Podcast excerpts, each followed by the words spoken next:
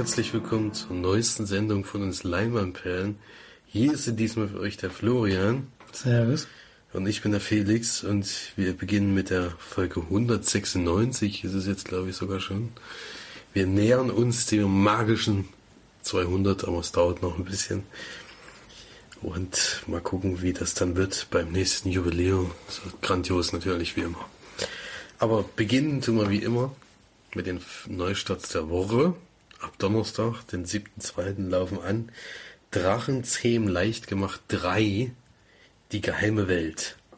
Zweite Fortsetzung des Oscar-nominierten Animationsabenteuers um den einfallsreichen Wikinger Hicks und dessen freundlichen Drachen ohne Zahn. Ja, gibt ja viele Fans von dieser Filmreihe. Ähm, ich finde die auch immer alle ganz nett, aber jetzt nicht überragend. Den werde ich mir ebenfalls nicht im Kino angucken müssen. Genauso wie der nächste Animationsfilm, der in der Woche anläuft. Also wir haben gleich zwei vom großen Kaliber, nämlich der Lego Movie 2. In der Fortsetzung des Animationshits der Lego Movie startet der tollpatschige Emmett in den Weltraum, um seine Freundin Lucy vor den Duplo-Angreifern zu retten. Ah ja. Als nächstes haben wir einen Horrorfilm im Angebot, The Prodigy. Den hatte ich immer gehofft, dass der irgendwann mal der Sneak kommt. Da gibt es ja jetzt eigentlich morgen nur noch die Möglichkeit bei euch. Auf jeden Fall ist das im Horrorfilm des Regisseurs von The Pact.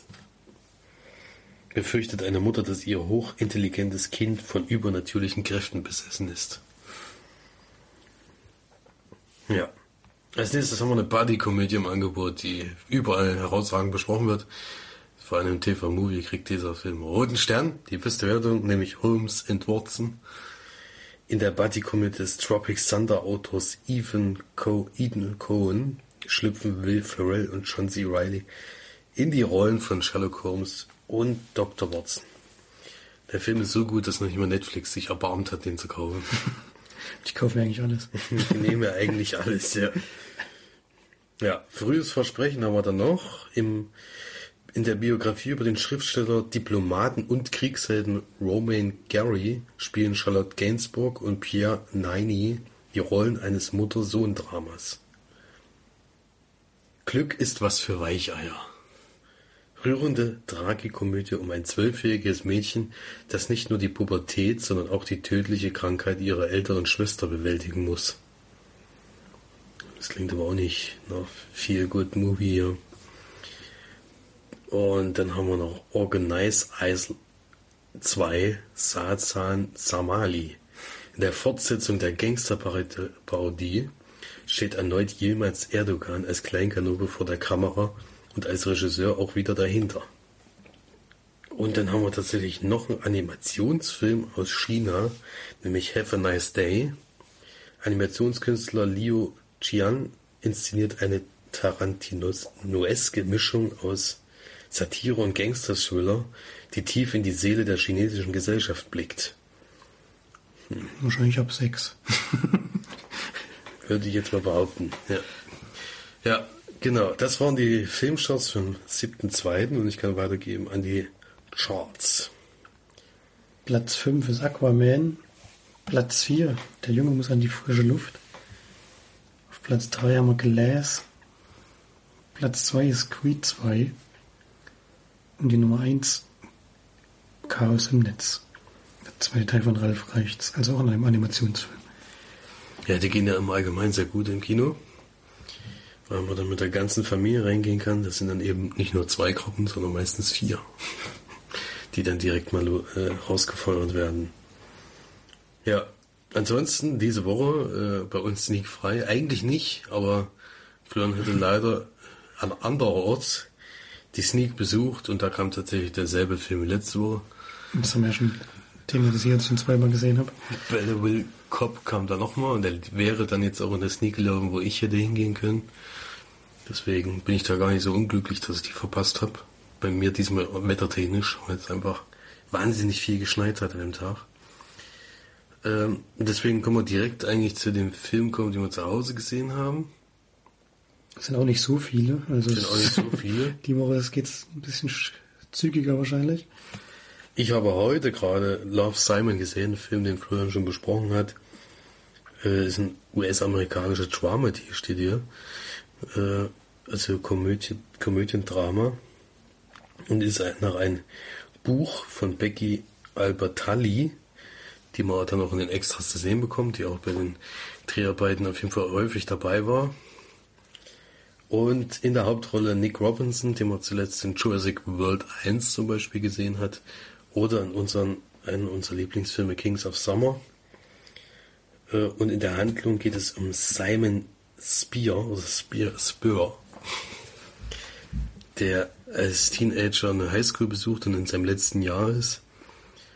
Und der eigentlich zu Hause keine großen Probleme hat. Seine Eltern sind also so eine typische amerikanische Komödienfamilie in dem Fall in einem wunderschönen Haus, die da zusammenleben, wo alles Friede, Freude, Eierkuchen eigentlich ist. Das Einzige, was er sich nicht traut zu sagen, weder zu Hause noch in der Öffentlichkeit, ist, dass er schwul ist. Und das ist so ein bisschen das Thema des Films, denn er äh, über eine Seite, wo man wohl anonym irgendwelche ja, Enthüllungen reinschreiben darf, hat einer geschrieben, dass er eben schwul ist, an der Schule, an derselben Schule wie er. Und er traut sich das aber niemandem zu sagen. Und mit dem fängt er dann so eine E-Mail-Freundschaft an. Und das kriegt dann irgendwann durch Zufall einer seiner Mitschüler mit und der erpresst ihn dann, damit er eine seiner Freundinnen näher kennenlernen kann, auf die, die er wohl ganz spannend findet. Ja. Und das führt dann natürlich ab einem gewissen Punkt zu Problemchen, würde ich jetzt mal sagen. Ja, ich habe Florian im Flugzeug gesehen, von mir zu Hause. Ähm, weiß nicht, habe mich ein bisschen schwer getan mit dem Film, weil er dann doch äh, viele Sachen hatte, die mich gestört haben. Also es gab viele Klischees, die der wirklich erfüllt hat in dem Fall. Äh, leider auch wahnsinnig vorhersehbar, wie immer leider in diesem Film. Ähm, man wusste eigentlich am Anfang, was am Ende passieren wird. Es ist immer so aufgebaut, dass es irgendwann mal einen Knackpunkt gibt, der fast die Freundschaften zerstört und am Ende ist dann vielleicht doch wieder alles in Ordnung. Ja. Äh, ansonsten mit dem Thema wird eigentlich ganz gut umgegangen. Ich finde auch, äh, dass da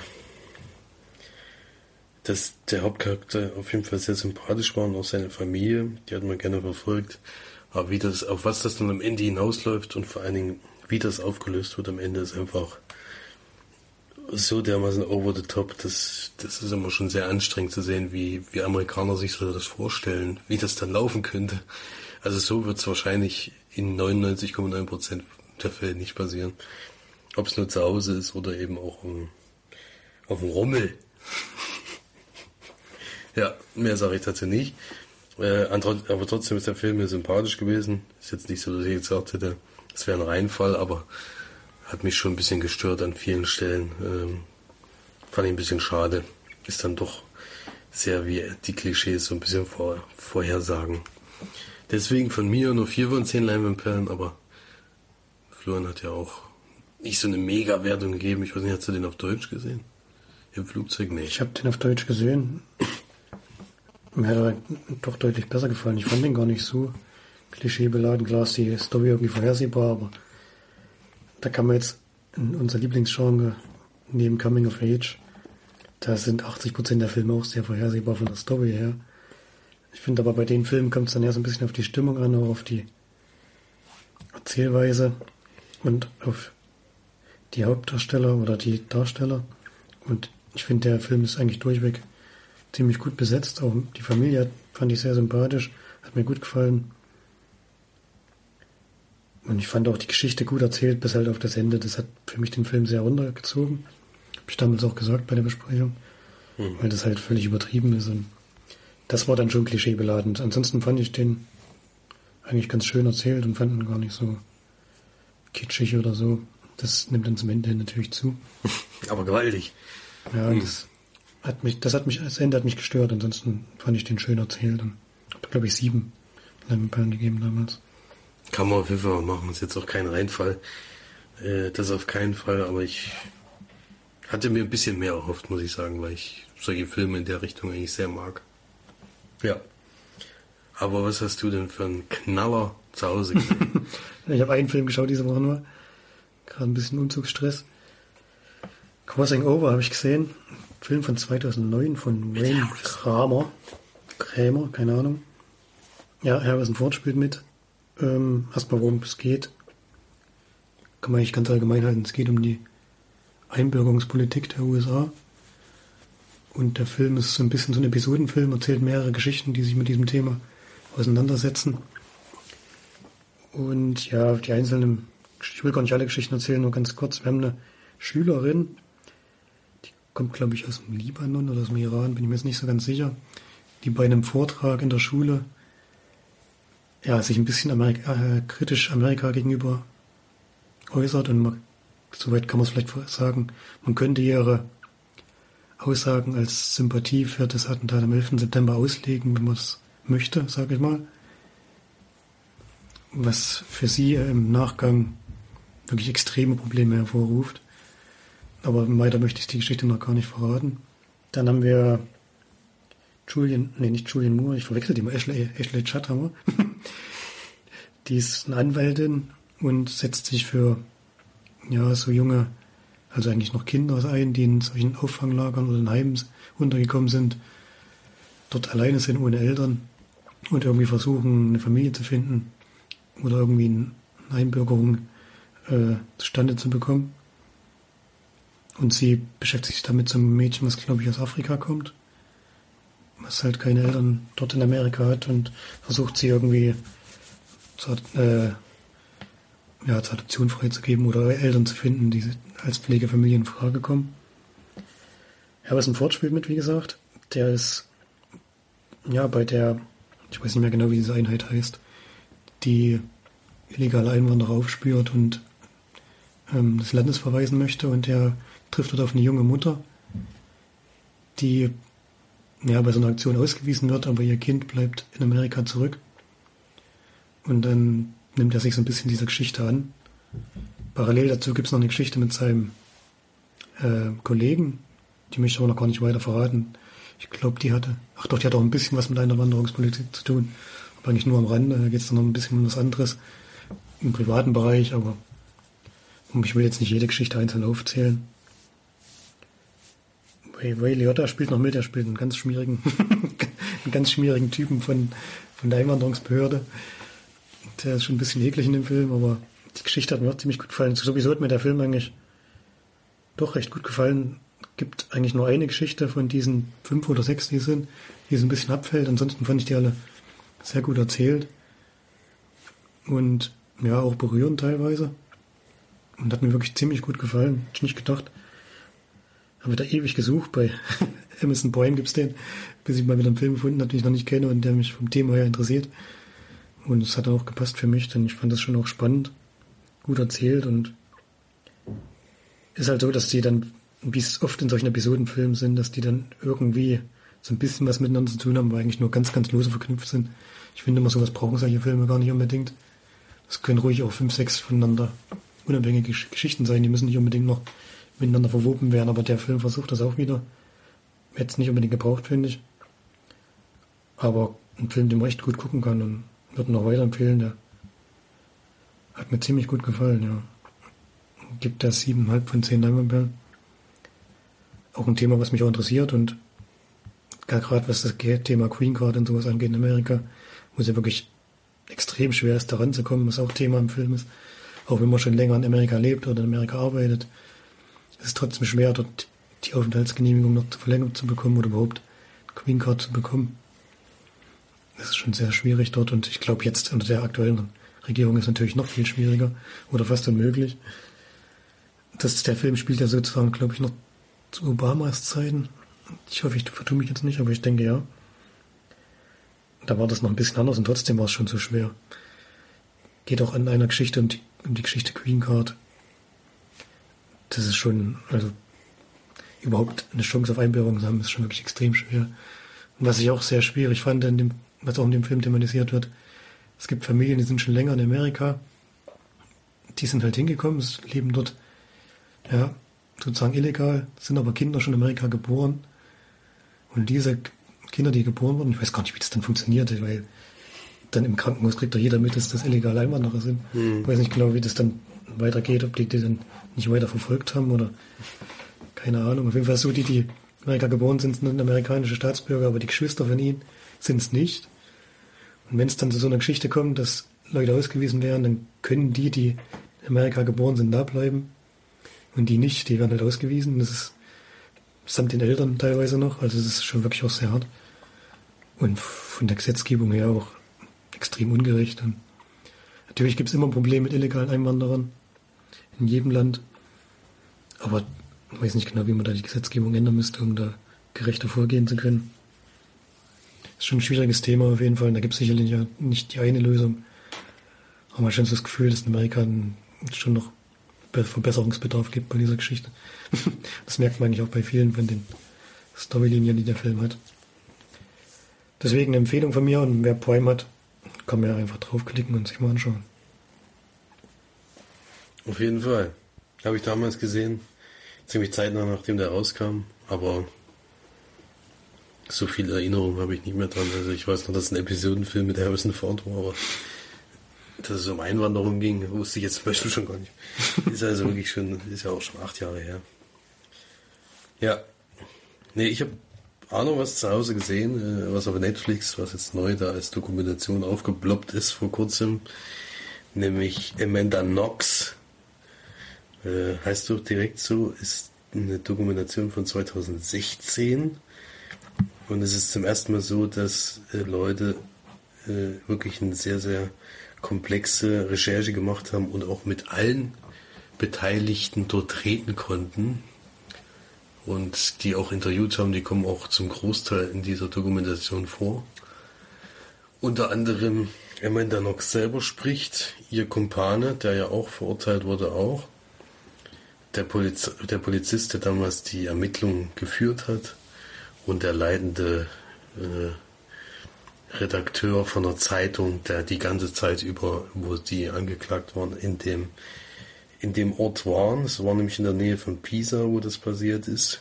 Und es geht um äh, eine Dame, die umgekommen ist, die der der Kehle durchgeschnitten wurde in dem Haus, wo Amanda Knox mit ihr, also sozusagen ihre Mitbewohnerin, zusammen gewohnt haben. Und es, es ist ja sicherlich aus der Presse bekannt. Äh, es war ziemlich schnell äh, der Verdacht, dass sie mit ihrem damaligen Freund das zusammen gemacht haben. Und die kommen dann sehr, sehr schnell in die Schusslinie.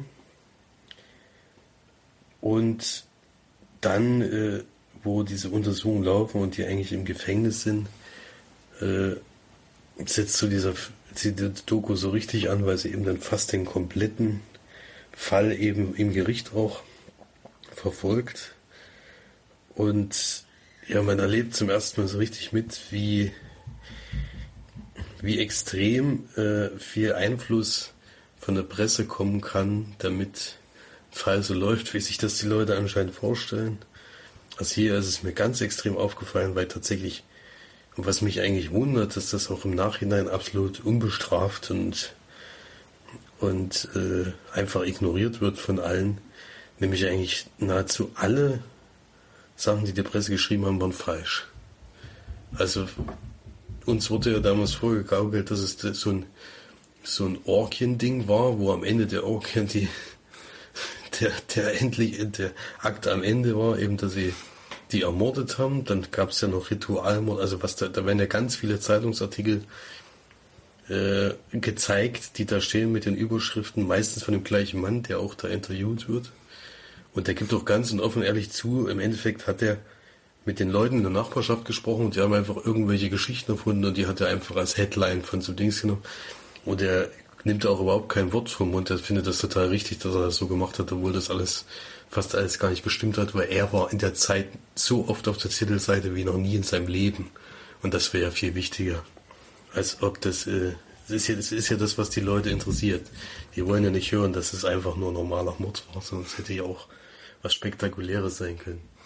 Ja, es wundert mich, dass sich da einer so hinsetzen kann und das so ehrlich zugeben darf und dann auch noch ganz stolz drauf ist.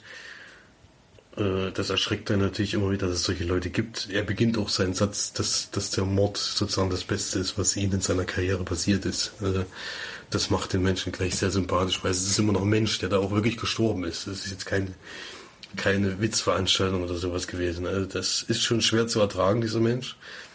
Äh, und man verfolgt das Ganze eigentlich mal bis zum Schluss. Und man hat zwar damals viel aus den, aus den Medien mitbekommen, aber im Endeffekt habe ich relativ wenig über die Verhandlungen und über wie das Ganze abgelaufen ist eigentlich gewusst. Und da bin ich ganz froh drüber, dass ich das jetzt mal gesehen habe. Ob da jetzt alles stimmt oder nicht, das weiß man aber nicht bei Netflix. Das ist ja manchmal auch ein bisschen getürkt, hat man das Gefühl, damit man dann doch eine Seite immer ein bisschen lieber hat als die andere. Aber ich fand das hier eigentlich, hatte ich nicht das Gefühl, dass irgendjemand äh, mich irgendwo hinziehen wollte, sondern es ist dann wirklich so, dass der Polizeichef sich sehr sicher ist, was es ist und dann irgendwann später auch mal ein bisschen einlenkt in seinen Dings, was er sagt. Und dadurch, dass es die realen Personen sind, die da wirklich auch intensiv beteiligt waren, äh, nehme ich das schon sehr ernst, was da gesagt wurde. Deswegen fand ich das sehr interessant. Also die würde ich auf jeden Fall mal empfehlen zu gucken, wenn man sich für das Thema interessiert. Äh, ich fand auch einen sehr interessanten Satz. Am Anfang hat Amanda Knox gleich zu Beginn der Dokumentation gesagt, egal ob ich es gewesen bin oder nicht, ich werde jetzt für immer das Monster sein, was aus mir gemacht wurde. Und das merkt man in diesem Film ganz eindeutig, wo dann wirklich am Ende es gar nicht äh, interessant war, ob sie es war oder nicht, sondern sie wollten sie unbedingt ins Gefängnis bringen, damit einer dafür der Schuldige ist der, und bewiesen, äh, egal ob es be beweisbar ist oder nicht. Hauptsache es ist jemand im Gefängnis. Ja. Ja, sehr, sehr interessant auf jeden Fall. Kann ich auf jeden Fall empfehlen, mal zu gucken, wenn man sich für das Thema interessiert. Ähm, ist nur eine weitere Studie von, von sowas, wo man sich echt fragt, ob da wieder überhaupt noch Gerechtigkeit äh, möglich ist. Äh, man merkt ziemlich sehr, dass es dann schwierig wird, auch für alle anderen Seiten, also nicht nur wenn die Presse so starken Einfluss nimmt, dass die Leute es eigentlich wollen, dass die Leute eingesperrt werden, wird es halt immer schwieriger, da objektiv zu bleiben. Ja, deswegen kann man mal gucken. Bei Dokumentation geben wir keine Punkte. Ich gebe einfach mal eine Empfehlung ab. Gibt's bei Netflix. Verlau. Verlau. Oder für den Monatspreis. Der geht 90 Minuten, ist jetzt auch nicht ultra lang. Kann man sich gerne mal angucken. Ja. So viel zu Amanda Knox. Und als letztes kann ich noch kurz zu einer Serie, Dokumentation Serie eigentlich springen, nämlich Sunderland Till I Die. Und es geht um den Ort Sunderland, wie man sich vorstellen kann, und wie fußballverrückt die Stadt ist. Was man da auch deutlich zu sehen bekommt. Sunderland ist in dem Jahr davor aus der Premier League in England abgestiegen, muss jetzt in der Championship spielen. Ziel ist es, trotz dessen, dass Sie haben einen großen Investor, der sehr viel Geld schon investiert hat, der jetzt aber in der Saison komplett aussteigt, weil er anscheinend bockt oder sowas, weil sie abgestiegen sind, hat keine Lust mehr Geld zu investieren und versucht eigentlich den Verein zu verkaufen. Dadurch hat der neue Manager, der da hinkommt, oder ich glaube, der war das Jahr davor schon da, aber der Manager hat jetzt das große Problem, das ist eigentlich fast ohne finanzielle Mittel, aber alle verlangen den Aufstieg. Und das ist ein großes Problem. Und es beginnt erstmal mit der Mannschaftszusammenstellung, was ich äh, von, also zum Großteil sehr interessant war, fand, ist wie der Deadline Day in England abläuft. Das ist ja gefühlt ganz anders als hier. Also da gibt es ja sogar einen richtigen Livestream, wo die ganze Zeit nur die neuesten Sachen, News berichtet wird. Man ist wirklich in den Büros von dem Manager und von dem Trainer dabei, die wirklich so ihre Kandidaten haben und da alle möglichen, also sind ja, die telefonieren ja die ganze Zeit durchgängig, um noch irgendwie einen Spieler zu verpflichten. Also ist wirklich spannend zu sehen da sieht man halt zwei von diesen Transferperioden. Ansonsten ist es relativ wenig vom Training, was mich gewundert hat, sondern man sieht fast nur Spielezusammenfassungen von der Saison. Es beginnt erstmal mit dem Testspiel gegen Celtic Glasgow, glaube ich, wo ich, äh, wo man schon sieht, dass äh, beim Freundschaftsspiel in Deutschland ungefähr 1000 Zuschauer, da waren glaube ich 20.000 Zuschauer und bestimmt 5.000 aus Glasgow dabei, denkst, äh, das ist jetzt auch nicht gerade der nächste Weg, aber die kommen da alle hin, um Fußball zu sehen. Und es beginnt natürlich erstmal mit einer herben Rückschlag, nicht mit 0 zu 5 Testspiel. Und so geht's dann erstmal die Saison. Und äh, ich verrate jetzt nicht, wie es ausgeht. Ich glaube, die meisten, die ein bisschen Fußball verfolgen, wissen, was passiert ist. Aber es wird auf jeden Fall zu größeren Problemen kommen in dieser Saison. Und das erlebt man so ein bisschen mit. Äh, ist auch nur acht Folgen mit äh, 40 bis 45 Minuten. Die gehen ein bisschen unterschiedlich lang, die Folgen. Kann man also mal machen. Aber man sollte jetzt nicht sowas erwarten wie, wie hieß die Dokumentation? Auf jeden Fall von Manchester City. Die hatte auch einen bestimmten Namen. Die es bei Amazon Prime gab, wo man echt wirklich in diesen, ja, in diesen ganzen Besprechungen dabei war, im Training dabei war, wo man einfach gefühlt einfach äh, All die, Nothing ist, glaube ich. Genau. Wo man gefühlt äh, mal richtig in die Arbeit von, von Pep Guardiola reingucken kann. Das Gefühl hatte ich hier bei der Doku nicht. Also da sind, wie gesagt, ein paar Momente, die man so ein bisschen intern mitkriegt. Aber es geht wirklich hauptsächlich darum, die Fußballspiele zusammenzufassen nochmal. Und äh, da muss man schon eigentlich richtiger Sunderland-Fan sein, glaube ich, um das äh, gerne zu verfolgen. So ist es ja nett. Man sieht halt mal die Leute, so die Dauerkartenbesitzer, die immer ihre wichtigen, äh, total sinnvollen Kommentare zu den Spielen abgeben. Äh, und ansonsten ist es schon relativ viel Fußball, was mich trotzdem interessiert hat. Ich habe trotzdem gerne geguckt, aber ähm, es hätte es hätte ruhig noch ein bisschen mehr Trainingsarbeit und sowas sein können. Das, das interessiert mich immer sehr. Deswegen kann man mal machen, wenn man Fußball, also wenn man wirklich Fußballfan ist, ist das schon interessant. Aber für alle anderen, also Manchester, All or Nothing hat ja sogar meine Frau geguckt, die Serie mit und die ist überhaupt kein fußballbegeisterter Mensch, sage ich jetzt mal. Und die fand das trotzdem interessant, weil man wirklich eben viel mitbekommen hat. Auch von Physiotherapeuten, was weiß ich alles. Du hast ja eigentlich alle Abteilungen in diesem Verein gesehen und hast die auch mal näher kennengelernt, was es da alles gibt. Das kann man überhaupt nicht mit der Serie jetzt vergleichen. Deswegen nicht so gut wie die, aber kann man mal machen. Ja. Das war's dann schon für diese Woche. Äh, als Kommentar haben wir nur einen bekommen. Ne? Also es wurde aufs Oscar-Tippspiel wieder hingewiesen. Das wollen wir natürlich hier auch wieder machen. Macht auf jeden Fall mit, entweder bei uns oder beim Kinocast.